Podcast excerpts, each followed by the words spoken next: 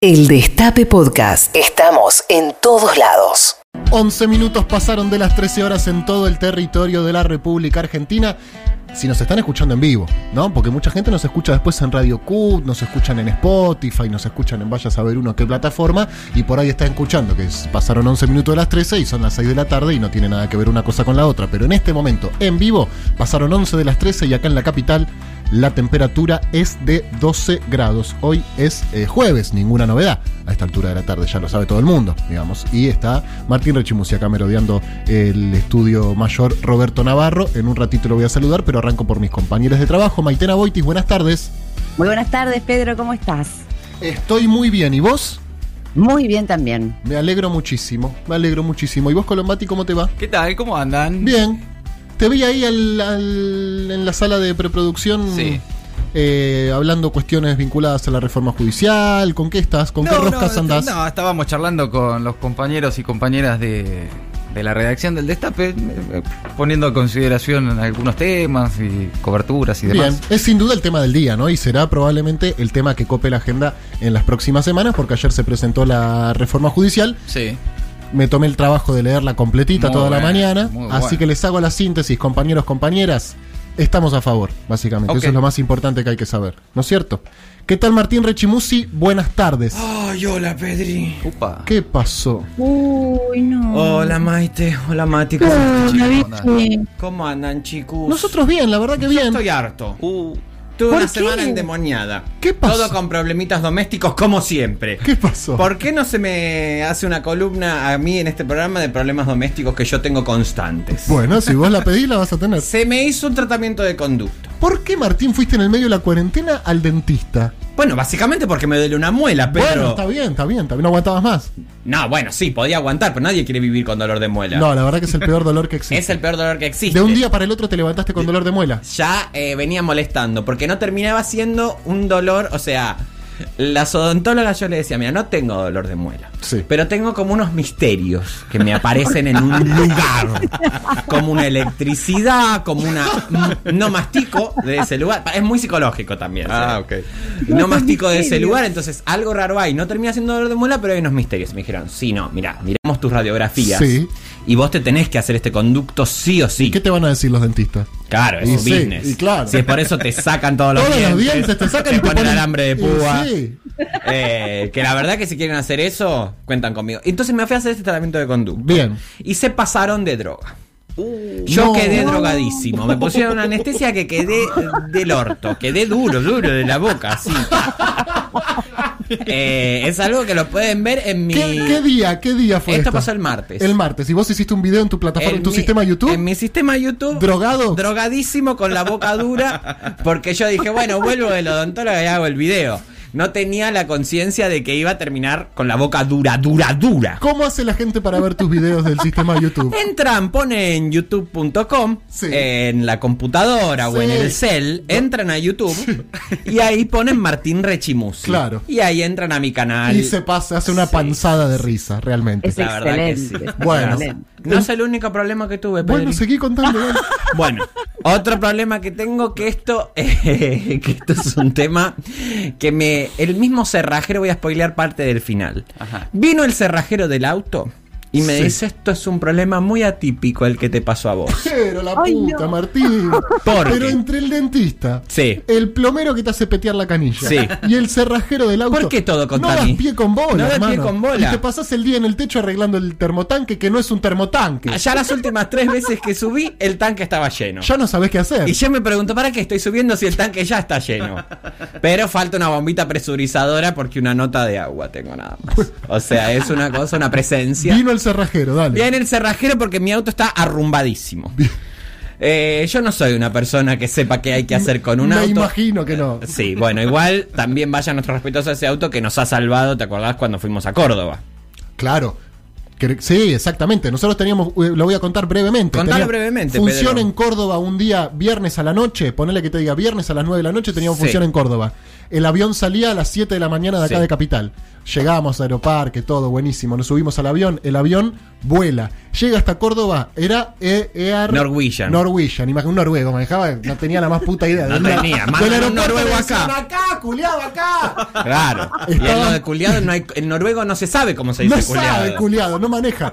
Eh, estaba muy nublado, entonces se quedó el avión dando vueltas en la ciudad de Córdoba sin aterrizar durante dos horas hasta que en un momento dicen tenemos que volver a Buenos Aires. Estuvimos No. cuatro horas arriba de un avión, salimos de Buenos Aires, volvimos a Buenos Aires, sin aterrizar nunca en ningún otro lado. Teníamos función a las 9 de la noche y eran ya las 11 de la mañana. Entonces agarramos el auto de Rechimusi y le pegamos derecho. Y así, así fue. Y así fue. Y llegamos. Llegamos justo. 9 menos cuarto llegamos. 9 menos cuarto con ese auto que no tenía ni nafta. O sea, vos antes de salir a la ruta, un viaje con Benja, nuestro sonidista, Lu, nuestra productora, nosotros dos, más todo el plumerío que usamos nosotros. vos usas plomería, yo voy a. Ay, Pedro, vos usabas plumas también en el último tiempo, Es verdad, loco. es verdad, es verdad. Eh, y así llegamos porque la opción ellos nos decían, bueno, por ahí sale un vuelo a las 5 de la tarde. No, imposible. Imposible. No, no podemos arriesgarnos. Muy Claro. Bueno, entonces ese mismo auto, el auto histórico. El auto histórico, Sí. ese auto. Es un C3, es un auto muy modesto. Llegó el cerrajero. Llega el cerrajero después de que. ¿Por qué? ¿Qué pasa? Se queda sin batería el auto. Y tiene cierre centralizado. No abre, no abre, no abre. Bueno, digo, voy a usar la llave, voy a emplear el método llave manual. Meto la llave y como mi auto duerme en la calle, eh, había sido intentado robar. Bien. Entonces habían roto la cerradura. Con No. tanta desgracia que no lo robaron. Porque si me lo hubiesen robado, me hubiesen hecho un favor. Y yo no estoy viviendo esta situación que tengo que vivir. Entonces, capacitación, señor presidente, para los ladrones. Bien, que no Que no dejen las tareas a medias porque a veces son peor. Una cosa que era perjudicar a la compañía de seguro o a mí.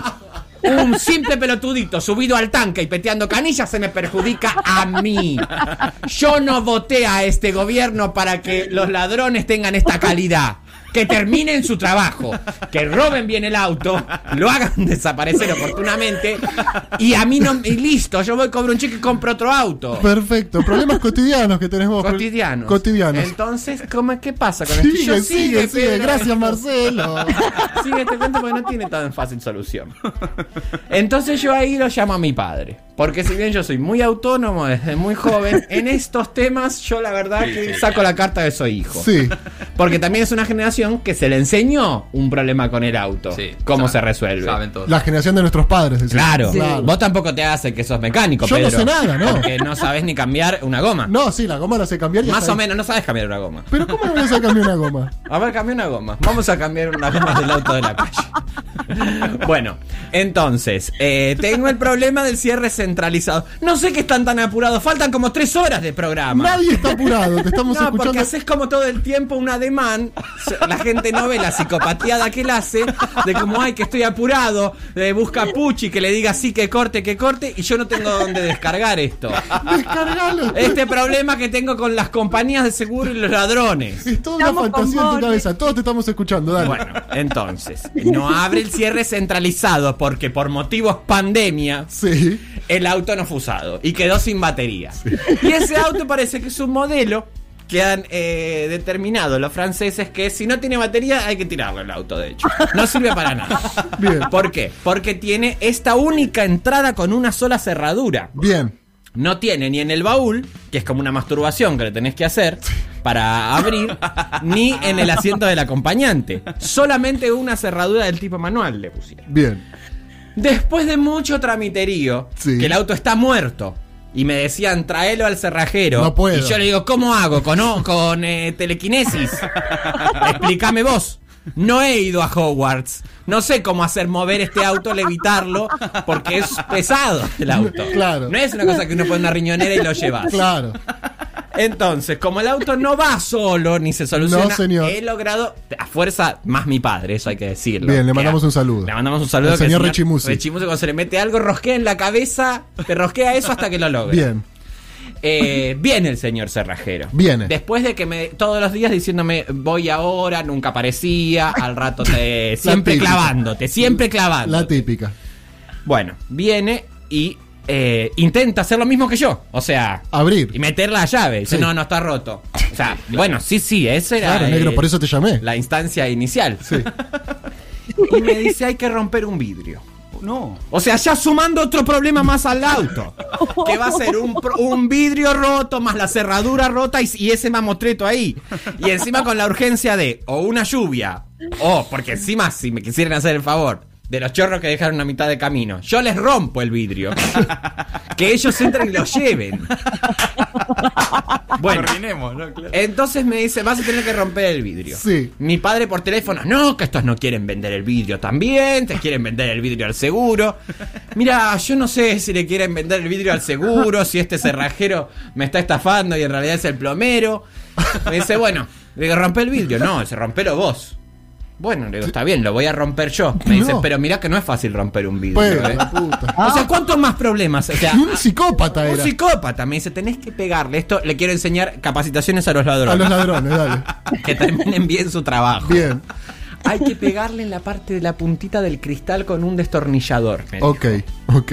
Así que la gente que tenga ganas de salir a robar estéreos o lo que sea, sepan que no se hay que pegarle un mazazo en el medio del Bien. coso. Si no, Destornillo. puntita con un Es un trabajo delicado y fino. Muy de patito, Muy de como mi Un amiga. artetano, mi amiga. ¿Cómo que no quiere la Como tipo este taquear una piedra de hielo. Sí. Agarrate un destornillador Sí.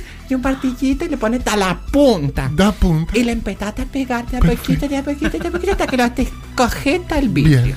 ¿Puedo arrancar el programa? Dale, Pedri. Bueno, perfecto. ¿Tan apurado estabas? ¡No estoy apurado! Ah, bueno. Pará de decirme que estoy apurado. Chica. Hoy es 30 de julio, cumpleaños Arnold Schwarzenegger, 33 años, eh, tre- 73 Ah, años. claro, tres años con Jesús. O sea, ves que vos ya tenés un tema con Jesús, ya es constante. Siempre que puede, 33 años. Lo falló el inconsciente ahí. Sí, sí, claro. sí. Sí. Hace 6 años se moría Julio Humberto Grondona, un día como hoy. Cambió el mundo. La cambió el mundo, la verdad. Nunca más salió nada bien No. del fútbol argentino después de eso. Y a Bueno, que le, le birlaron, de repente eran 60 personas votando y 61 votos. sí, terrible, 38-38. 38-38. Bueno, se presentó la reforma judicial, proponemos organizar mejor la justicia federal, explicó el presidente, hubo críticas desde la oposición y un llamado a cacerolear. Y yo quiero rendirle un pequeño homenaje a quienes hicieron eh, nacer el espíritu, la necesidad de reformar el Poder Judicial en la República Argentina, que son los oyentes de Patrulla Perdida.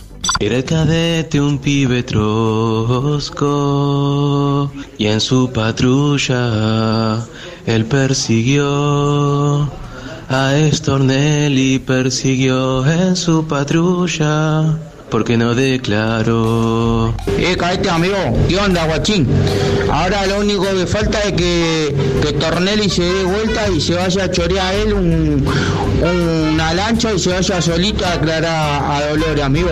Yo quiero agarrarle los cachetes al gordo y decirle, decí tururú, gordo, decí tururú. Todo listo para la operación Tururú esta noche a las 2300. ¿Por qué no contratamos un trencito de la alegría en efectivo, viste, para no dejar nombres ni nada? Vamos subiendo a los fiscales, los llevamos con su señoría Padilla, vestidos de la pantera rosa, de Pikachu. Total, Estoy obsesionado con el tema de Stornelli. Estaba pensando, y digo, ¿cómo le entramos? Falopa, le enchufamos falopa como hace D'Alessio, no. cámara oculta, no. Se me ocurrió encarar por el lado de los afectos. Che, yo soy enfermera. Me necesitan para bajar a Tornelli, adentro, ¿eh? En vez del patrullero, una ambulancia. ¿Quién va a sospechar una ambulancia? Una ambulancia, conseguimos un par de, un par de inyecciones, lo vamos. Che, yo me sumo también para llevarlo eh, a, a Extorsionelli con Padilla. Y cuando lo sentamos en la silla, piña al hígado y empezá a cantar gordo. Lo tenemos que contratar al negro del WhatsApp y que lo lleven pija Stornelli. Una idea para, para secuestrar al fiscal. Podemos fingir una, una manifestación y cuando él esté saliendo de trabajar y estén los manifestantes afuera y cantando el himno nacional lo cagamos bien a palos No. y lo llevamos hacia la rastra, tranqui. Tengo una camioneta de, de fletes que si quieren nos disfrazamos Stornelli de, de fletero y lo llevamos engañado y a Dolores. Le quería comentar, de, de acá en el laburo podemos capturar camión jaula de ganado y lo metemos todo ahí, con toda la bosta de las vacas, así se van ablandando mientras. Cadete, no nos olvidemos, hay que hacerlo chiflar a ese gordo. Acá yo estoy escuchando todo el mundo hablar de la logística, pero nadie se ocupa del lugar en donde lo vamos a meter. Escúchame, tengo la llave de la casa del Piti. Cuando lo agarren al Tornelli y haya que hacerlo cantar, yo me ofrezco para hacerle zapito en la oreja. La misión Stornelli eh, quedó parada. ¿Qué, ¿Qué pasó? ¿Dónde quedó eso de secuestrar una patrulla y llevarlo al gordo a Dolores hacerle tururú? Atento, atento, atento. Acá BM, BM1 llamando a Pepe. eh, lo tengo, lo tengo a Tururú. Arranca la patrulla y parece que es verdad. Tenemos patrullero con mucho lugar de más. Tenemos un gordito con barbita ahí atrás. Lo tenemos sacado y parece que es fiscal. La que explote no me importa. Tenemos mucha quema, pero no falta la torta. La patrulla perdida acelera junto a vos. Nos vamos a Dolores a meter el por ruta todo. Dale, Pedro, ¿qué te haces el caretas? El año pasado queríamos secuestrar fiscales, ¿te acordás? Ahí está. Bueno, eh, no fue lo que sucedió finalmente, ¿no? Es un poco más moderada la reforma. Habló el presidente hoy a la mañana. eh, estuvo en Radio con Vos con 7K, ¿verdad? Bueno, también dijo que nunca habló de cambiar la Corte Suprema, pero que está funcionando mal, está paralizada. Y sobre la cuarentena, me parece que tenemos que ponernos un poco firmes. Sí, con la reforma judicial pasa un poco lo que le ocurre a Rechi con su auto, ¿no? Me parece que es, es- Claro. es- y hay que, habría que poner al padre de Rechimusi ahí en el consejo de especialistas. Él va enseguida. Claro, porque. ¿Sí? ¿Se- se prende? Se manda, se manda. Porque está un poco en esa, che, mira, acá hay algo que no funciona, está mal. ¿Cómo lo arreglamos? Y bueno, hay que hacer tal cosa. No, no, pero así no. Claro, es imposible. No, y no ahora, porque imagínate que la pandemia en este momento. Es más o menos lo mismo que le pasó a Rechimusi con el auto, es lo que quiere hacer Alberto con la reforma del Poder Judicial, que ya ni me- no va ni un día del anuncio y ya empezó Tenemos a pedir- perdón, permiso, perdón. a explicar, a justificar. Ya perdón pedimos. Dios, Dios, Dios. Artículos, esto me interesa mucho. Cortame la música, Juan, por favor. Artículo 59 de la reforma. Esto es lo más interesante de todo. Disponga, eh, atención, compañeros, compañeras, eh, porque esto quizás no lo saben, porque no sé. Habla al país Pedro Rosenblatt. Gracias. Artículo 59. Dispóngase la creación de un fuero contravencional doméstico para la resolución expeditiva de conflictos del orden cotidiano que no ameriten la instrucción de oficio de ningún magistrado. Convéngase que la persona a cargo del susodicho fuero sea el señor Martín Rechimusi, fuente de toda razón y justicia. Sí, caramba. No nos contaste nada. No les conté nada porque, bueno, es algo que se viene. Este, se viene cocinando, digamos, muchísimo. Obviamente de la mano de Ginés. eh, Le mandamos un abrazo. Le mandamos un abrazo. Este, bueno, hoy no quiero contar una infidencia, pero. ¿Qué pasó? parece- No, porque no consiguieron una salsa que él. Bueno, nada, se puso a comer. Ah, que estás en camela, que. Ah, que es agua, agua pura. Ah. Ahí va, la esa es una boloñesa, yo soy MacGyver. Pero mirá, Ginés, es vieja la referencia a MacGyver, no, no sabe acá la gente. Ah, que me importa, este 5000. Bueno, Avanza. avanzo. Entonces, eh, hemos conversado con, digamos, esta mesa multiplicidaria. Sí, que se multidisciplinaria. Multidisciplinaria. Sí.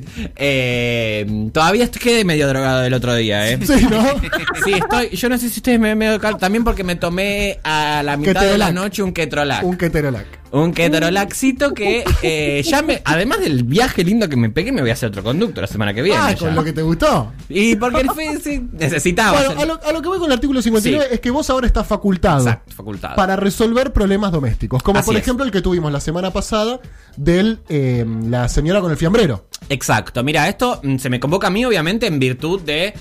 eh, yo no sé si ustedes recuerdan, el año pasado yo tuve este tipo de incidente. Sí, porque claro. un día llego a mi casa y eh, encuentro en el piso de abajo, yo vivía en el piso 7, en el piso de abajo una persona caceroleando de un cacerolazo ínfimo que se hizo. De acuerdo. eh, que gritaba a tontas y a locas, a toda voz, gritaba Cristina Conchuda. Cristina Conchuda, Cristina Conchuda, lo cual yo sentía que no podía podías permitir eso. No, claro. Entonces cargué un buen balde de agua. Me acuerdo perfecto, nos peleamos Y- por ese tema. Exacto. Después te retractaste y me pediste disculpas públicas, Pedri. Bueno, Eh, cargo un buen balde de agua y, Y se lo lanzo a esta a los persona. gorilas, a los gorilas de la planta baja. Exacto. Bueno, cuestión que se le lanza para hacer justicia. Eh, situación que terminó en la justicia, En la justicia, efectivamente. Fui demandado. Sí, claro. Eh, tuve que abonar. ¿Por qué? Porque vos fijate la paradoja de este, su este, identidad política, en donde ellos todo el tiempo, digamos, desde el liberalismo, porque este señor se, presa- se preciaba de tal cosa, suponen menor intervención del Estado, el Sí, Estado más chico. Pero al y primer demás, conflicto van y le lloran al juez. Y directamente le lloran al juez cuando estábamos haciendo lo mismo. Él hacía una contravención por defender su identidad política, es decir, él estaba haciendo ruidos molestos. Y vos otra. Y yo otra que era un poquitito de agua. Un poquitito de agua, ruido Bien. contra agua. Entonces, en virtud de esto se me convoca y ahora yo voy a ser el órgano. Bien, sos vos. Soy yo. ¿O es algo es colegiado? ¿Hay alguien más? No, soy yo, soy yo. Vos solo. O sea que a partir de ahora, los jueves, acá en Patrulla Perdida, la gente puede llamar a resolver conflictos Exacto. domésticos con vos. Exacto. Y vos estás facultado por la ley. Yo estoy facultado por la ley. eh, por ejemplo, problemitas. Como el que tuvimos de la medianera la semana pasada. La medianera la semana 11 pasada. 25 80 93 60. Sepan que Martín Rechimusi está facultado por la por la reforma eh, judicial Sí. a ser mediadores, el- el- la, la categoría que tenés. Eh, conciliatore. Conciliatore. Entonces, Conciliatore. ustedes mandan la palabra mediación escrita 11 25 80 93 60 para resolver, atención, conflictos del orden cotidiano doméstico. No, eh, me ma- maté al vecino, no. Sí, sí, sí. No, esas cosas son del fuero penal. Exacto. Cuestiones chiquitas. Cuestiones de tu casa, por Eh. ejemplo, vivimos con una persona Y nos ya no peleamos importa por- el género y demás. Control eh, remoto. que, eh, control remoto. Control o remoto. por ejemplo, esta persona tiende a orinar parado y eh, o parada o como fuere y orina por fuera. Entonces intervengo yo. Pueden llamar de a dos personas en simultáneo, puede estar las dos partes. Eso sería ideal, porque tenemos Sería que escuchar ideal. a las dos partes. Prioricemos las dos partes. Tengo una noticia de último momento, cortame la Ay, ¿qué música. mi amiga, Uy, ¿qué no me atoste. Noticia de último momento. En este preciso instante, el expresidente Mauricio Macri ¿Qué? está en Ezeiza junto a toda su familia viajando rumbo a París. Qué. Se está yendo en este momento. Está bien. Mauricio Macri viaja a Francia junto a su familia en un vuelo rumbo a París que va a partir en pocos minutos. Les quería contar eso porque en medio de la cuarentena Bueno, no conoce. Los, los ricos no. No